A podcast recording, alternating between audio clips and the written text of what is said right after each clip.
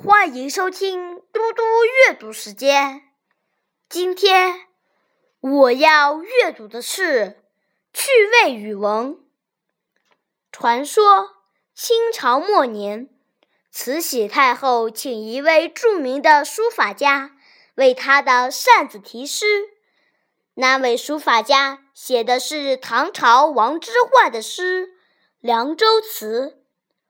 黄河远上白云间，一片孤城万仞山。